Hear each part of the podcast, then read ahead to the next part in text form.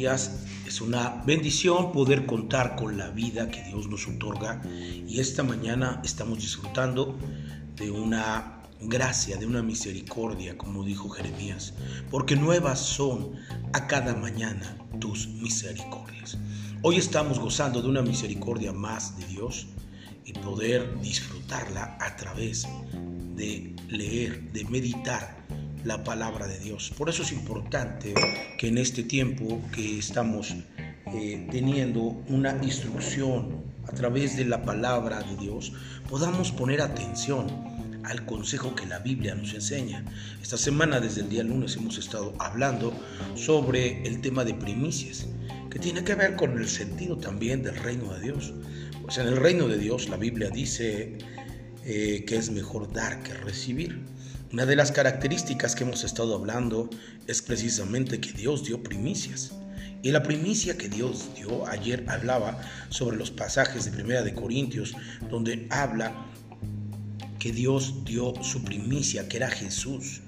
Y, también después de que Jesús es resucitado entre los muertos, dice que también nosotros seremos primicias de los que hayamos creído y esperado en la venida del Señor Jesús. Y esto nos lleva a pensar que en la mente de Dios existe siempre esa palabra, la palabra de dar y dar lo mejor. Por eso es muy importante que cada uno de nosotros podamos comprender que la perspectiva eh, de parte de Dios es precisamente no tener miedo a que nosotros podamos darle a Dios en obediencia aquello que Él sabe que podemos nosotros dar. Eh, Dios jamás te va a pedir algo que tú no tengas, porque eso sería injusto. Dios solamente eh, viene a través eh, del profeta con una viuda y le dice, eh, prepárame a mí de comer. Y ella le dice, no tengo más que esto y solamente lo, lo iba a hacer para mí, para mi hijo y dejarlos morir. El Señor sabía que tenía lo poco sin embargo, quería que creciera en fe en esa parte. Y el profeta le dice, hazlo como habías pensado, pero hazme primero a mí y la harina no escaseará, el aceite no se terminará hasta que Dios vuelva a abrir los cielos. Y entonces esta mujer corre en fe, cree en el Señor y Dios le provee todos esos, esos eh, años hasta que el cielo se vuelve a abrir. Qué tremenda bendición. Dios jamás te va a pedir algo que tú no tienes. Dios siempre está expectante a ver cómo manejas eh, tu, vía financiera, cómo, cómo, tienes la habilidad de poder eh, mostrar el sentido de la madurez y de la obediencia en cuestión a tus finanzas. Por eso nos habla en el sentido de primicias algo muy interesante que Dios mira el corazón. Quizás las personas no pueden saber realmente si tú tienes o no tienes, cuánto tienes eh, o, si tú tienes poco o mucho. La realidad es que nadie puede saberlo más que tú. Y alguien más, Dios. Dios porque es omnipresente, Dios porque es omnisciente, todo lo sabe. Y esto es muy importante. Entonces desde ahí radica una primicia. El sentido de la acción de nuestro corazón en donde nosotros podamos ser eh, evidenciados con nuestro corazón si hay una actitud de, de mezquinidad en nuestro corazón o nuestro espíritu, seguramente que Dios empezará a mirarlo. Pero también mirará gente que tiene una actitud de, de poder eh, ser, de ser personas que se apresuran a honrar a Dios. Y mire lo que dice Proverbios capítulo 3, verso 9. Un pasaje que hemos escuchado mucho, pero que debemos de comprender desde la perspectiva de la Biblia que nos muestra esta perspectiva direccional. Proverbios capítulo 3, verso 9 dice, honra a Jehová con tus bienes. Y siempre eh, he leído este pasaje y cada vez que lo leo hay algo nuevo que poder aprender algo que debemos de comprender. En esta vía lineal perspectiva bíblica, honra a Jehová con tus bienes. No podemos honrar a Jehová con nuestros males. Siempre tenemos que honrar a Jehová con nuestros bienes. Y cuando hablamos de bienes estamos refiriéndonos a nuestras bendiciones, a las cosas que nos ha hecho bien Dios de manera que nosotros podamos interactuar en esa dinámica, porque hay un pasaje de la Biblia en Corónicas donde dice claramente, de lo recibido de tu mano, te damos. Es decir, que lo que nosotros tenemos en realidad es de Dios. Solo que Él nos ha permitido a través de la salud, de proveernos un trabajo, de mantenernos firmes y con fuerza para seguir adelante. Es como nosotros podemos tener eh, esas, esos bienes, esas, esas bendiciones. Dios nos ha dado la habilidad de poder obtener cada cosa que tenemos eh, como, como fruto del trabajo, pero no olvidemos que si Dios no nos da salud, entonces ese trabajo no se puede realizar. Y quizás puedas estar algún tiempo y en la empresa poder, sostenerte por un tiempo, pero si tú no eres funcional, entonces ellos tendrán que despedirte o tomar una decisión para que tú eh, ya no trabajes con ellos porque te quieren sano. Ahora, eso es muy importante. ¿Quién es el que puede dar cuidado de nuestra vida? Pues Dios. Y claramente lo vemos en el Salmo 23, donde dice, Jehová es mi pastor y nada me faltará. Y está hablando de la vida integral. Está hablando de todos los perfiles de la vida y entonces podrá, podemos volver a regresar a Proverbios capítulo 3. Nosotros honramos a Jehová con nuestros bienes porque Él nos ha dado la vida, nos ha dado la salud, nos ha dado cada cosa que nosotros disfrutamos en esta tierra y no es porque nosotros seamos los mejores o más inteligentes, sino porque su amor y su gracia ha sido insistente en querer estar eh, dándonos lo mejor. Por eso es importante que el Señor pide que nosotros le honremos, porque Él a nosotros nos ha honrado. Y eso es muy importante. ¿Cómo se define eso? Sencillo, tú y yo no nos merecíamos absolutamente nada. A veces nosotros creemos y manifestamos una actitud de egocentría, creyendo en que porque nosotros terminamos una carrera o porque sabemos mucho y manejamos muy bien lo que aprendimos en una escuela, es por esa causa que nosotros seguimos obteniendo bendiciones, seguimos teniendo bienes y en el recurso del año seguimos adquiriendo cosas. La realidad que es un espíritu de egocentría. La realidad es que con tu carrera, con todo lo que tú tengas, si tú no tienes a Dios proveyendo esa vida que tú tienes y que disfrutas, jamás podrías obtener lo que tienes. Por eso entonces el Señor nos habla en Proverbios capítulo 3, verso 9, honra a Jehová con tus bienes, no con tus males. A veces la gente viene a quejarse de que le ha ido muy mal en la vida. La realidad es que no es una forma de honrar. A veces la gente eh, viene pensando y diciendo es que yo no puedo hacer eso porque me quedo sin dinero. Está bien, tú no puedes honrar a Jehová con tus males. Tú puedes honrar a Jehová con tus bienes, con las cosas benevolentas de Dios a tu vida, las cosas que Dios ha dado de manera progresiva en el transcurso de un año. Y esto lo tomamos como una cosecha y la traemos a Dios, las cosas buenas, nuestras cosas que hemos recibido de la mano de Dios.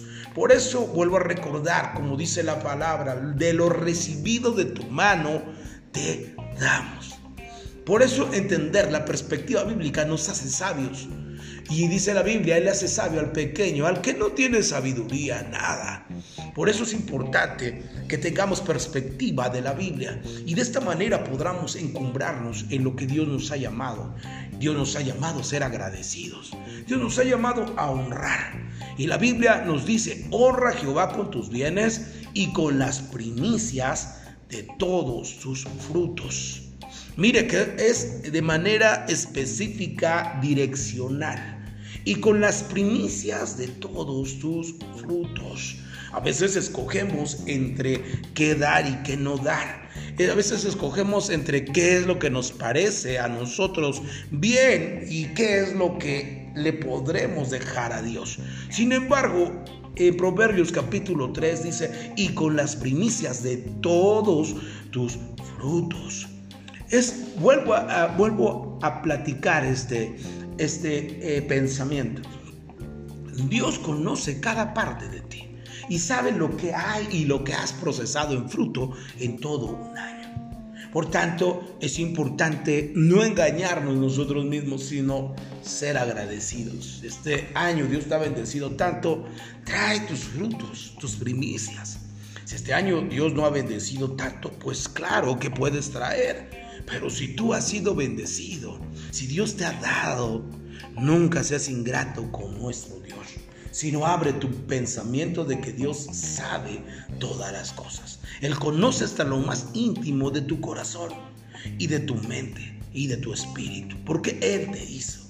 Por tanto, dice la escritura que si nosotros honramos a Jehová con nuestros bienes y con las primicias de todos tus frutos, verso 10, está la conclusión de bendición a nuestra obediencia. Verso 10, y serán llenos tus graneros con abundancia.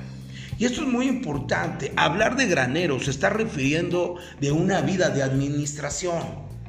A veces nosotros decimos, es que no me alcanza, es que no tienes graneros. Y esto es muy interesante. La perspectiva de tener granero es la perspectiva de poder tener algo que administrar. Si tú no tienes algo que administrar, jamás pensarías en tener un granero para poder eh, eh, poner, el, eh, valga la redundancia, la semilla en ese lugar porque no tienes para guardar. Solamente estás en una perspectiva de gastarte todo el grano que tienes para sobrevivir o para tratar de vivir eh, al día. Sin embargo, cuando honramos a Jehová con nuestros bienes y con las primicias de todos nuestros frutos, nos da mentalidad de tener graneros, nos da mentalidad de que podamos tener la habilidad de guardar. En esa parte es muy interesante porque ahí podremos comprender que Dios jamás nos llamó a ser escasos. Dios nos llamó a tener abundancia y nos ha dado la oportunidad de que podamos tener en nuestra mente, crear, eh, eh, trabajar, eh, diseñando un granero. Y dice la escritura, y serán llenos tus graneros con abundancia. Son dos cosas muy interesantes. Honramos a Jehová con nuestros bienes y con las primicias de todos nuestros frutos para tener mentalidad de edificar un granero y guardar para a la, la vida de administración, que eso fue lo mismo que hizo José. José tenía graneros en Egipto y empezó a, a, a guardar granos, a guardar, porque Dios lo estaba bendiciendo tanto. Si Dios no hubiera bendecido a José, jamás hubieran tenido la oportunidad de guardar en los graneros la semilla.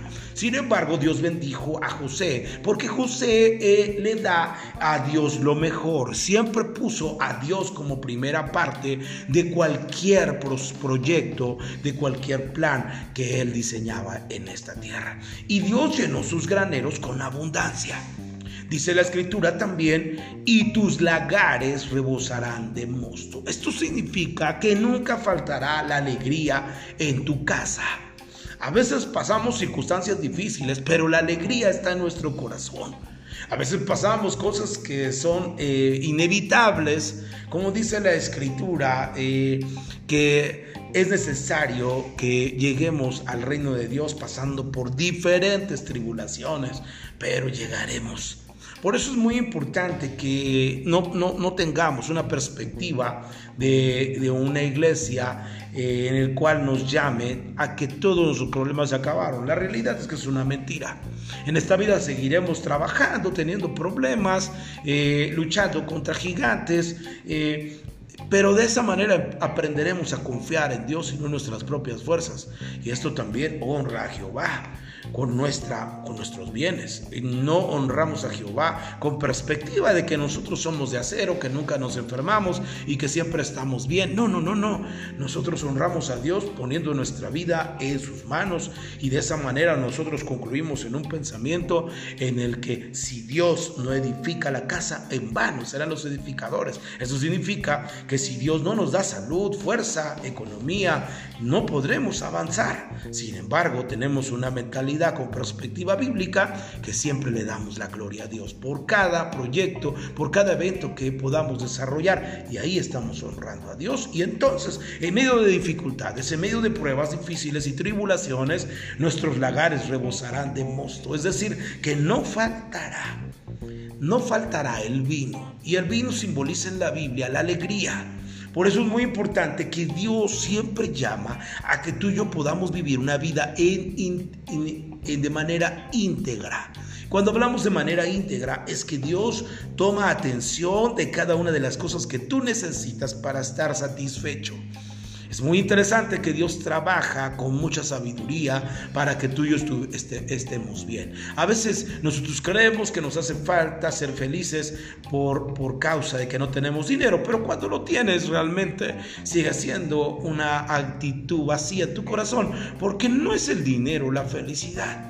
Es un vínculo que Dios ha utilizado aquí en la, tierra para enseñarnos a cómo suplir nuestras necesidades, como dijo el apóstol Pablo, todo lo puedo en Cristo que me fortalece cuando habla sobre el sentido de sé vivir en abundancia, sé vivir en escasez, todo lo puedo en Cristo que me fortalece, pero hay una expresión que dice, para todo he sido preparado, para todo he sido eh, habilitado como para vivir en abundancia, como para, no como, como para padecer necesidad. Y eso es muy interesante. Entonces Dios ha proveído ese dinero para que nosotros podamos tener la habilidad de gobernar y de administrar esa parte y poder avanzar aún eh, teniendo o no teniendo. Y esa es la perspectiva que nuestra alegría no esté basado en el sentido financiero, sino en Dios. Y esto a través de lo que su palabra dice, honrar a Jehová, dar primicias con todos nuestros frutos y serán llenos nuestros graneros. Como conclusión, y el vino y la alegría no va a faltar, es algo integral. No solamente es el dinero, no solamente es eh, el sentido de, de dar, sino también de estar satisfechos con nuestra vida, como nosotros caminamos en esta tierra teniendo una actitud de, bienestar para con los nuestros y también para aquellos que nosotros ayudamos. Por eso es muy importante que nuestro corazón siempre esté agradecido y no esté lleno de un espíritu de orfandad. Un espíritu de orfandad siempre se está quejando porque cree que está dando de más y retiene. Y la Biblia dice, hay muchos que retienen y por eso viene la pobreza porque hay un espíritu de orfandad. El huérfano, cuando algo se le da, inmediatamente no comparte porque sabe que quizás jamás va a volver a tener. Pero una persona que no es huérfana sabe que tiene un padre que le está proveyendo día a día y que cada día va a ser como la luz de la aurora que va en aumento hasta que el día es perfecto. Por eso, cuando nosotros tenemos mentalidad de hijos, sabemos que el dar no nos hace pobres, sino el dar es como soltar para que Dios vuelva a llenar nuestras, nuestros graneros y poder tener esa habilidad de administración nuevamente en este tiempo. Así que sigamos avanzando en esa perspectiva que nos habla Proverbios capítulo 3, verso 9 y 10 y podamos caminar en este año de manera eh, eh, lineal conforme a la palabra que nos ha mostrado esta mañana el Señor.